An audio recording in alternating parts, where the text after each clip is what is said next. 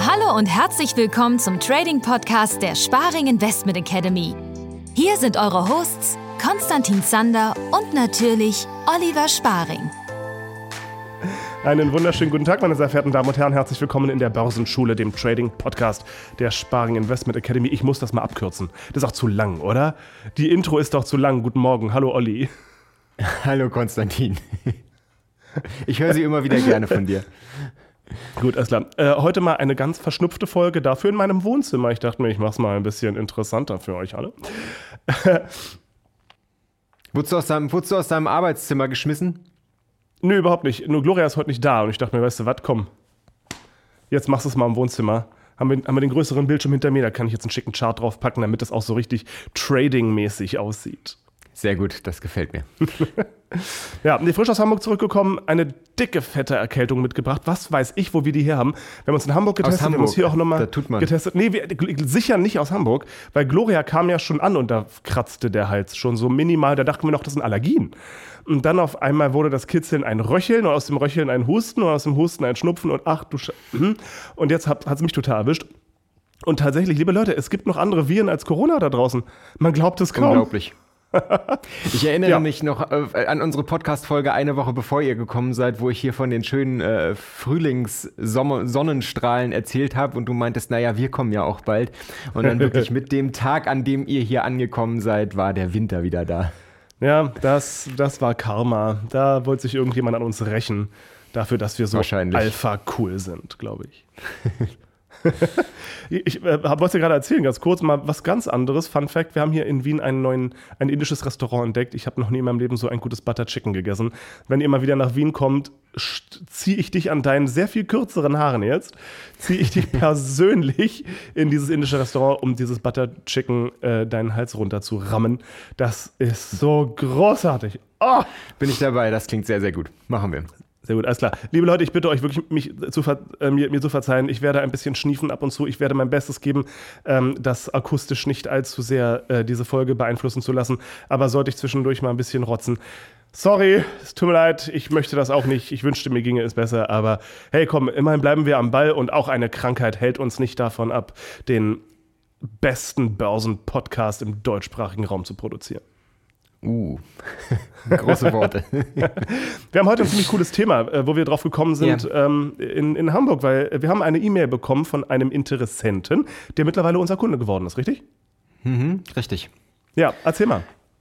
Ganz spannende Frage und eigentlich auch nicht das erste Mal, dass ich diese Frage bekomme. Es ging einfach darum, dass äh, der Kunde den ersten Kurs durchgearbeitet hat und sich dementsprechend dann angefangen hat, mit ETFs und passivem Investieren zu äh, beschäftigen und ist dann danach auf den Gedanken gekommen, dass er vielleicht mal seine alten Bankenfonds ja, im weitesten Sinne aufräumen sollte und gegebenenfalls verkaufen sollte, um das Geld dann lieber ähm, langfristig in ETFs auf Basis von eigenen Entscheidungen, sage ich jetzt mal, zu investieren.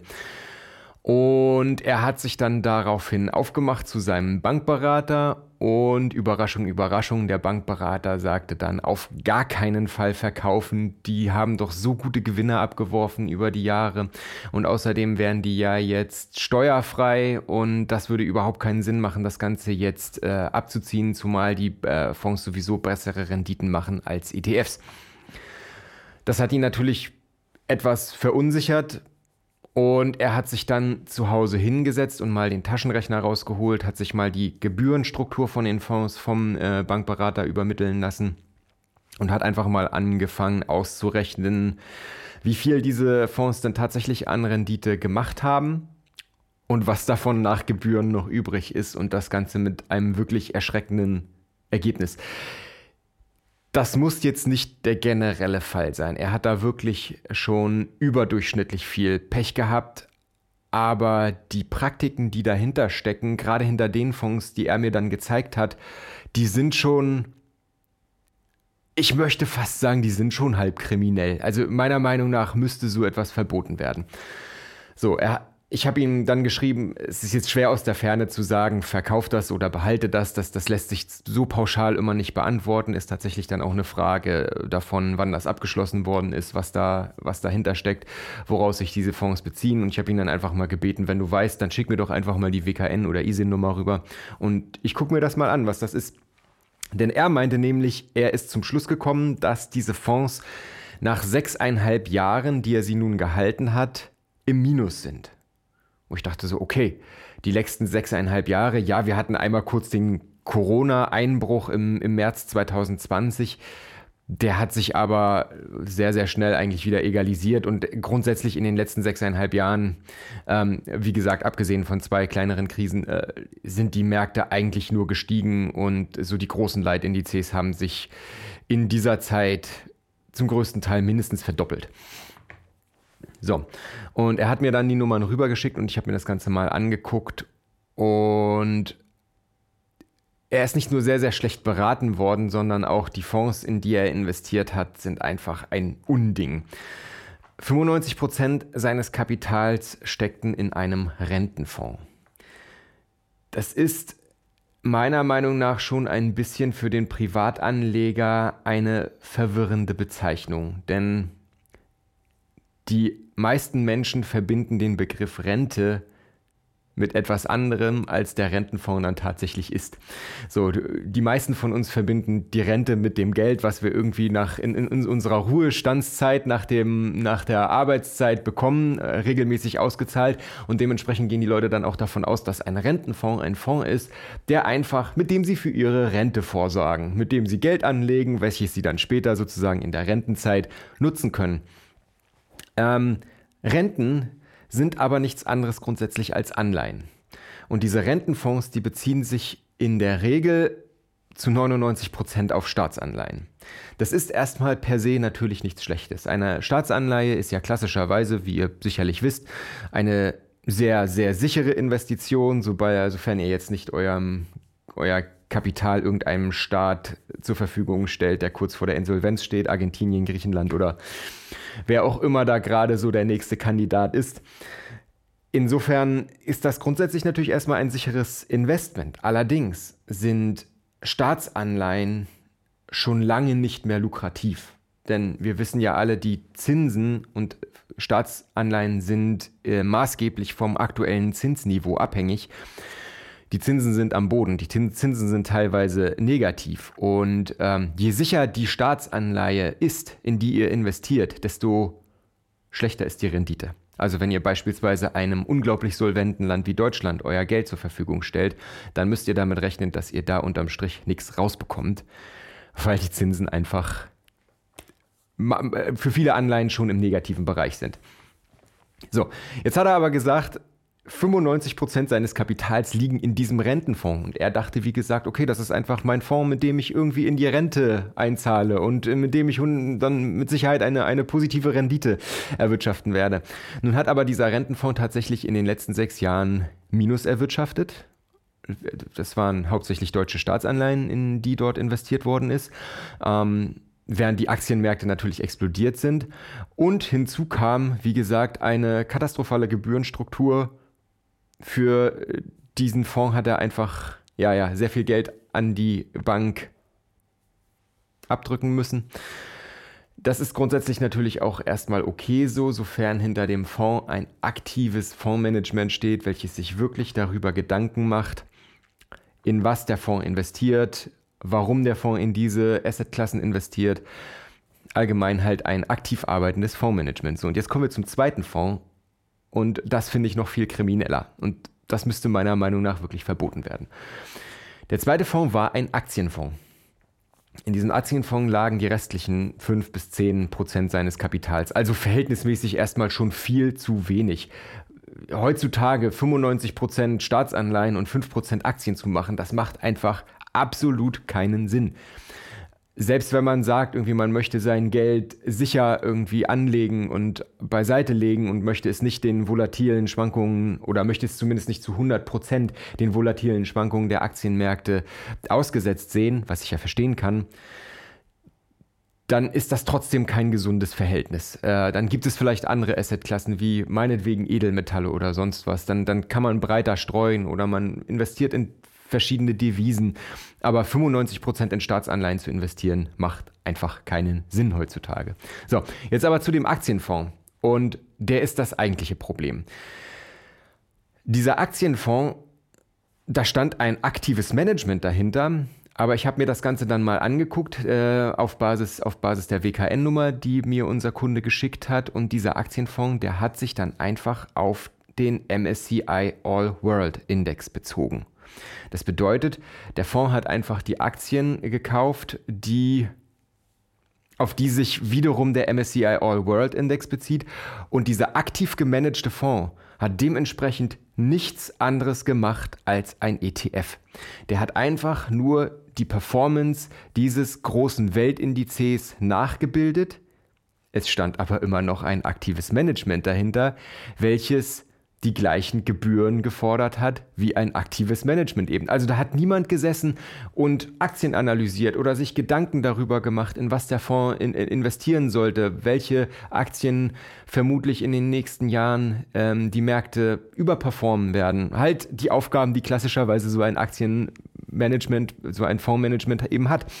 Sondern der hat wirklich einfach nur stringent dasselbe gemacht wie ein ETF allerdings mit der Gebührenstruktur eines sehr, sehr, sehr teuren Bankenfonds, hinter dem ein aktives Management sitzt. Also da, da, fehlen einem dann wirklich unterm Strich die Worte. Das ist einfach nur noch Ausbeutung und Entschuldigung, Verarschung der Kunden auf höchstem Niveau.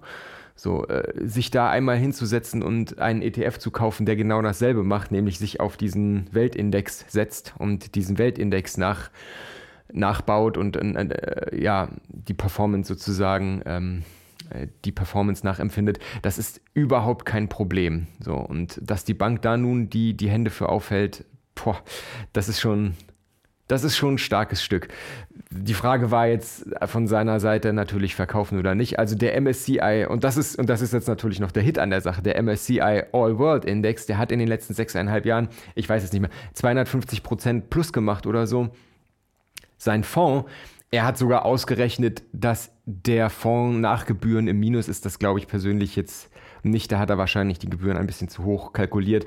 Ähm, allerdings, äh, de facto hat er ein, einen großen, großen Teil dieser Performance wieder abgeben müssen und einfach sinnloserweise als Gebühren für die Bank abdrücken müssen, was absolut unnötig gewesen wäre. Ähm, Insofern natürlich schade ums Geld, aber ich habe gesagt, du pass auf, äh, er muss jetzt natürlich in dem Moment, wo er den Fonds bei der Bank verkauft, muss er noch eine schöne, lohnenswerte Abschlussprovision an die Bank zahlen. Die hat ein ETF natürlich auch nicht. Aber ich sag, jetzt beiß in den sauren Apfel, verkauf die Dinger und, und, und trenn dich davon und leg das Geld einfach in ETFs an und dann hast du Ruhe. Oder, oder von mir aus, äh, schau dir noch den zweiten Kurs an, beschäftige dich mit den, mit den Einzelaktieninvestitionen, je nachdem, was dir mehr liegt, worauf du mehr Lust hast. Und dann machst du das selber. Das ist wirklich kein Hexenwerk. Und dann musst du dich von deiner Bank da nicht mehr über den Tisch ziehen lassen. Die, ich muss ganz ehrlich sagen, Entschuldigung, dass ich jetzt so einen langen Monolog gehalten habe, aber diese Geschichte hat mich dermaßen getroffen und ich finde, das ist ein, eine absolute Unart und das müsste verboten werden, dass diese aktiv gemanagten Fonds sich einfach nur auf einen Index setzen und dasselbe machen wie ein ETF, aber dafür die Hand aufhalten. Das geht doch wohl nicht klar. Was denkst du? Ich wusste, dass diese Frage jetzt kommt. ähm, wir haben eine, eine äh, etwas eine ähnliche Geschichte hier persönlich erlebt tatsächlich. Und zwar hat Gloria, so wie viele das machen, äh, vor langer Zeit eine Lebensversicherung abgeschlossen eine, nagel mich nicht drauf fest, eine fondgebundene Lebensversicherung. Also nicht in Renten, sondern in Fonds. Und wir hatten dann irgendwann mal Wind davon bekommen, dass das am dass das höchstwahrscheinlich am Ende mehr kostet, als dass es dir bringt. Und das war ungefähr zu der Zeit, wo wir beide auch so angefangen haben, ein bisschen intensiver mit dem Thema Börse unterwegs zu sein, dass ich natürlich sehr hellhörig wurde und auch gesagt habe, Mensch, Gloria, magst du nicht mal gucken, ob das irgendwie, bist du dir sicher, dass sich das lohnt? So, weil das waren jetzt nicht kleine Summen, die sie da monatlich reingepumpt hat. Und es gibt Firmen, die genau darauf spezialisiert sind, mal die Versicherung, die du abgeschlossen hast, gerade solche Lebensversicherungen, ähm, mal zu, zu untersuchen, deinen spezifischen Fall sich anzugucken und zu gucken, ob sich das lohnt. und ob das überhaupt Sinn ergibt. Und wenn nein, gibt es nämlich so eine, oder dachten wir, gibt es eine rechtliche Möglichkeit, äh, diesen Fonds aufzulösen und am Ende sogar die Rendite, die du bekommen müsstest, sogar auch noch zu bekommen und das frühzeitig, weil eben damals ähm, ein rechtlicher Fehler passiert ist. Lange Geschichte kurz, also äh, es hat am Ende nicht ganz so geklappt, wie wir uns das vorgestellt haben. Allerdings hat sie ihren kompletten Einstandswert jetzt zurückbekommen, immerhin. Das Ding war nämlich folgendes. Wir haben uns das mal durchrechnen lassen von so einem, von so einem Profi und sind am Ende darauf gekommen, dass, der, dass diese Versicherung erst nach zehn Jahren anfängt, Plus zu machen, weil die Gebührenstruktur so hoch ist, dass du erst nach zehn Jahren ähm, diese Grenze überschreitest von mehr Rendite, als dass du Gebühren zahlst. Und das ist halt ein absoluter Irrsinn. Das ist jetzt spezifisch für diese Versicherung von Gloria, das gilt sicher nicht für alle und so, aber ich finde, das, was du erzählt hast mit den Banken und den Bankberatern, das gleiche gilt irgendwo auf eine Art und Weise von den Versicherungen und das habe ich selber mal erlebt.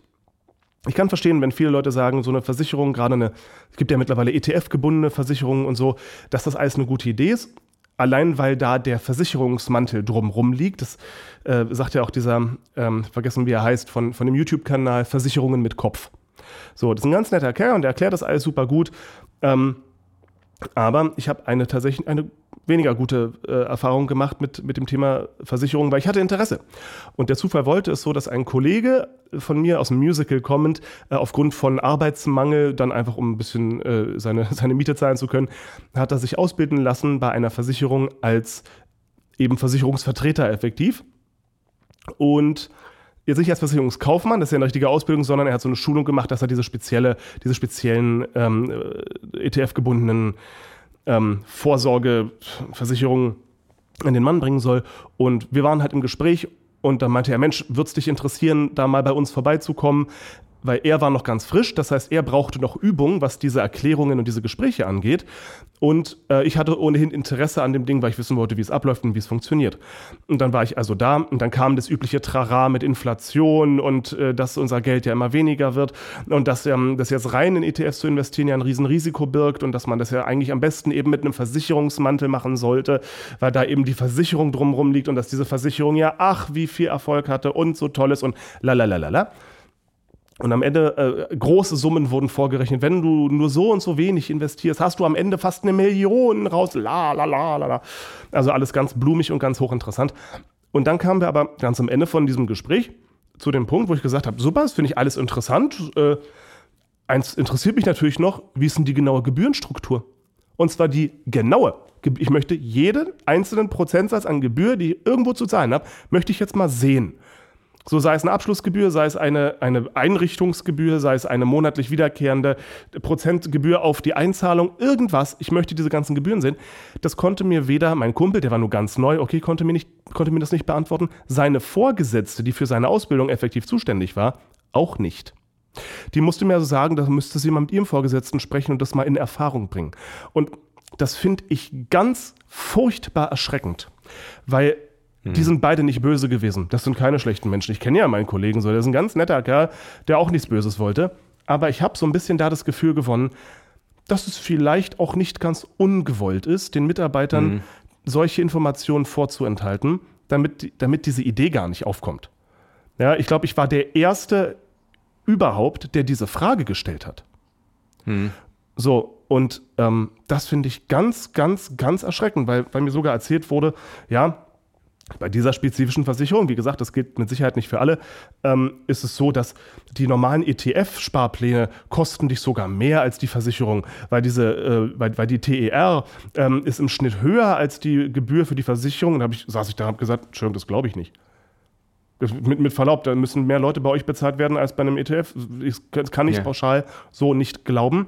Ich möchte bitte einfach eine genaue Auflistung mal sehen von den Gebühren, die auf mich zukommt. Und zwar allen, auch den Börsengebühren, auch, also alle Gebühren, die auch auf mich abgewälzt werden und so. Ähm, was ja okay ist, weil wenn die im Rahmen sind, dann finde ich das völlig in Ordnung zu sagen, ich mache das mit einer Versicherung und habe den Versicherungsmantel drumherum. So wie, wie erbärmlich, wenn man sagt, man möchte im Jahr, weiß nicht, im Februar 2020 entscheidet man sich, ich möchte jetzt in Rente gehen. Und dann kommt der Corona-Crash und du denkst dir, scheiße, Alter, meine ganzen ETF-Sparpläne sind gerade irgendwie über 50 Prozent runter und oh no. So, wenn du dann Versicherungsmantel drumherum hast, cool. Und wenn die, wenn die, wenn die Gebührenstruktur fair ist, cool. So das eine schließt ja das andere nicht aus. Und das finde ich, find ich gar nicht doof. Wenn sicherheitsbedürftige Leute sagen, ich möchte beides. Ich mache, weiß ich nicht, einen Teil ein bisschen riskanter eben in einem normalen ETF-Sparplan und den anderen vielleicht auch in einem ETF-Sparplan, nur eben mit einem Versicherungsmantel. Cool. Aber die konnten mir das nicht sagen. Die konnten hm. mir diese Gebühren nicht nennen. Und das hat mich so abgeschreckt, ähm, weil ich das Ganze konnte, also wenn man was wissen muss, wenn man was verkauft, sind es doch die Gebühren. So um Gottes Willen. wenn, kosten, wenn mich ein, ein, ein, potenzieller Kunde anruft und sagt, so, ich, mich würde interessieren, was kostet ein Kurs 2? Und ich da sitze und sage, oh, ähm, boah, äh, muss ich mal nachfragen. Was war das denn? So, ja, ja, und das, ja, das führt ja auch ein bisschen zu meinem Gedanken, inwieweit, Verzeihung, inwieweit die Mitarbeiter sowohl bei Banken als auch bei Versicherungen so ein paar Informationen eben bewusst vorenthalten bekommen, ähm, damit sich das vielleicht ein bisschen besser verkauft. Ja, ich glaube tatsächlich, dass das relativ gang und gäbe ist, sicherlich nicht bei allen, aber ich glaube, viele von den Jungs und Mädels könnten nachts nicht ruhig schlafen, wenn sie da wüssten, was sie da eigentlich teilweise verkaufen. Ist wirklich so. Wie gesagt, gilt natürlich nicht für alle. Ich, ich persönlich denke, wenn man jetzt wirklich von diesem ganzen Thema Börse und Investieren dermaßen angewidert ist und sich einfach nicht damit beschäftigen soll, dann gibt es da draußen mit Sicherheit sehr, sehr gute, unabhängige Vermögensberater. Nicht unbedingt die großen, ohne da jetzt Namen nennen zu wollen, aber kleinere, die wirklich spezialisiert sind. Den bezahlt man dann einen provisionsunabhängigen Betrag X für ihre Leistung, dass sie einem halt wirklich mit der Altersvorsorge, mit dieser ganzen Thematik helfen, ohne, wie gesagt, dass sie dann später Provisionen von den Fonds verkaufen, die sie einem dann dort äh, ja, verkaufen, andrehen, wie, wie man es ausdrücken möchte. Ja, also, weil, weil sonst ist da natürlich direkt wieder der Interessenkonflikt. Äh, wenn du weißt, dein, dein Bankberater, dein Vermögensverwalter oder sonst wer, der, der kriegt von Fonds A eine Provision von 1% und von, B, von Fonds B eine Provision von 2%, ja, dann würde er dir natürlich Fonds B versuchen zu verkaufen. Egal, unabhängig davon, ob das jetzt das beste Produkt für dich ist. Und es ist in der Regel weitaus nicht das beste Produkt für dich. So. Und, und dieser Interessenkonflikt, der führt halt einfach zwangsläufig immer zu Problemen. Und deswegen stimme ich dir absolut zu. Viele, viele Bankberater, gerade jetzt die für kleinere Privatkunden zuständig sind, von denen sie wiederum wissen, dass viele von denen sich nicht unbedingt mit dieser ganzen Finanzthematik auseinandersetzen wollen oder möchten oder, oder können. Ähm, das, die kriegen einfach nicht die Ausbildung. Das sind einfach in der Regel keine Bankberater, sondern das sind Verkäufer. So, darauf werden die geschult. Und äh, wie das Beispiel jetzt von unserem Kunden einfach eindrucksvoll zeigt, man muss da wirklich leider Gottes immer vorsichtiger sein, weil die Banken, die treiben da echt immer absurdere Spielchen. Ich denke nicht, dass es, dass es diese, dass es diese aktiv gemanagten ETF-Fonds, dass es die vor zehn Jahren schon gab. Äh, berichtigt mich gerne, wenn, wenn ihr irgendwelche Beispiele habt äh, oder, oder, oder das, das, das kennt. Ähm, das ist das persönlich, das ist, das ist mir neu, weil das Interesse an ETFs, das wächst natürlich und das haben mit Sicherheit auch die Banken erkannt und haben gedacht, okay, da können wir jetzt ein einfaches Spielchen machen. Das ist das ist einfach zu managen. Da, da müssen wir nicht viel, da müssen wir nicht viel machen. Die wenigsten Kunden fragen nach, was unser Fonds da eigentlich macht. Die lassen den einfach laufen, in, im Vertrauen, dass das schon irgendwie was Gutes ist. Und da kann man dann natürlich ohne großen Arbeitsaufwand richtig schön Gebühren abgrasen. Und wie gesagt, also finde ich, ist in keinster Weise fair.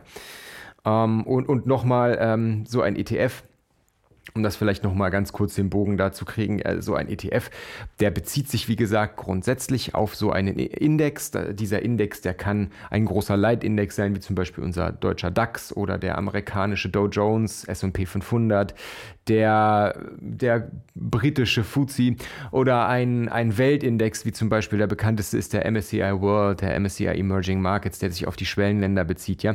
Und, und so ein ETF, der versucht einfach nur die Performance dieser großen Indizes möglichst genau nachzustellen, indem er gibt zwei Replikationsmethoden. Entweder er kauft die darin enthaltenen Aktien wirklich physisch oder das Ganze funktioniert auf synthetische Weise. Darauf wollen wir jetzt an dieser Stelle mal nicht weiter eingehen. Wir haben da genug YouTube-Videos drüber, wenn euch das Thema interessiert. So, und somit. Wir haben da sogar einen ganzen Kurs drüber, mal nebenbei. Wir haben da auch einen ganzen Kurs drüber. äh, der, der, der ist, den, den, den, den haben wir bewusst sehr, sehr, den bieten wir bewusst sehr, sehr günstig an. Auch sehr, sehr viel günstiger als vergleichbare Konkurrenz. Dann, weil wir einfach wollen, dass der für jedermann irgendwie zugänglich ist und dass wirklich äh, jedermann schon am besten in dem Moment, wo er aus der, er oder sie aus der Schule rauskommt, ähm, sich um seine eigenen Finanzen kümmern kann, ohne dass das jetzt ein Riesenaufwand sein muss. So, weil das ist einfach wichtig für die, fürs Altervorsorgen, ähm, seine Finanzen in die eigenen Hände nehmen. Das ist wichtig und das ist kein Hexenwerk und das kann wirklich jeder alleine machen. Wenn nicht unbedingt mit, mit Einzelaktien, dann aufs einfachste wirklich, wie gesagt, mit diesen ETFs, die ein ganz, ganz tolles Finanzprodukt sind die natürlich auch ähm, ihre, ja, ihre Pros und Kontras haben, aber ich sage mal im Grunde genommen von der, von den, von den auf lange Sicht immer steigenden Gesamtmärkten zu profitieren, das ist grundsätzlich nichts Verkehrtes und damit kann man nicht viel falsch machen. Gut, um die Folge hiermit abzuschließen, weil wir haben nur noch wenige Minuten übrig, ähm, was würdest du empfehlen? Große Summe auf einmal in ein ETF oder äh, ein Sparplan? Hm? Kommt sehr darauf an. Auf lange Sicht, statistisch betrachtet, lohnen sich einmalige Investments mehr. Also wer jetzt viel Geld zur Verfügung hat, gebt das direkt in den ETF rein. Ähm, das, da die Aktienmärkte auf lange Sicht immer zum Steigen neigen und immer eher am Steigen sind, durchschnittlich, lohnt sich das mehr. Ein Sparplan hat natürlich auch einen großen Vorteil. Er ist zum einen bei den meisten Brokern kostenlos. Das würde ich euch raten, auf jeden Fall in Anspruch zu nehmen, einen kostenlosen ETF-Sparplan. Und er hat natürlich den Vorteil, wenn es wirklich mal zu Schwankungen kommt und die Kurse fallen, dann kauft ihr immer dadurch, dass der Sparplan natürlich jeden Monat regelmäßig Geld von eurem Konto einzieht und in die von euch gewählten ETFs investiert, kauft ihr dann sozusagen in fallenden Kursen immer günstiger ein und damit erhaltet ihr einen günstigeren Durchschnittskurs. Wie gesagt, auf lange Sicht betrachtet macht das zwar weniger Rendite, aber man kann damit ein bisschen besser schlafen, weil man sowohl von steigenden als auch von fallenden Preisen profitiert quasi.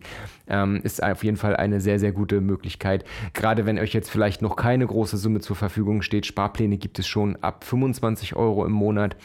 Ähm, das ist doch, denke ich, für die, für die meisten Menschen äh, eine gut handelbare Summe. Natürlich nach oben hin offen, das kann jeder selbst entscheiden. Äh, genau, also wer eine große Summe zur Verfügung hat, am besten eine Einmalinvestition. Ansonsten ist ein Sparplan eine super Idee. Gut, ihr Lieben, schöne Woche euch, schöne Trades. Ciao. Ciao, macht's gut, bis nächste Woche.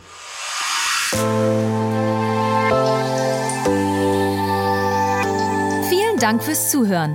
Schickt uns eure Fragen und Anregungen gerne per E-Mail oder per WhatsApp. Bis zum nächsten Mal.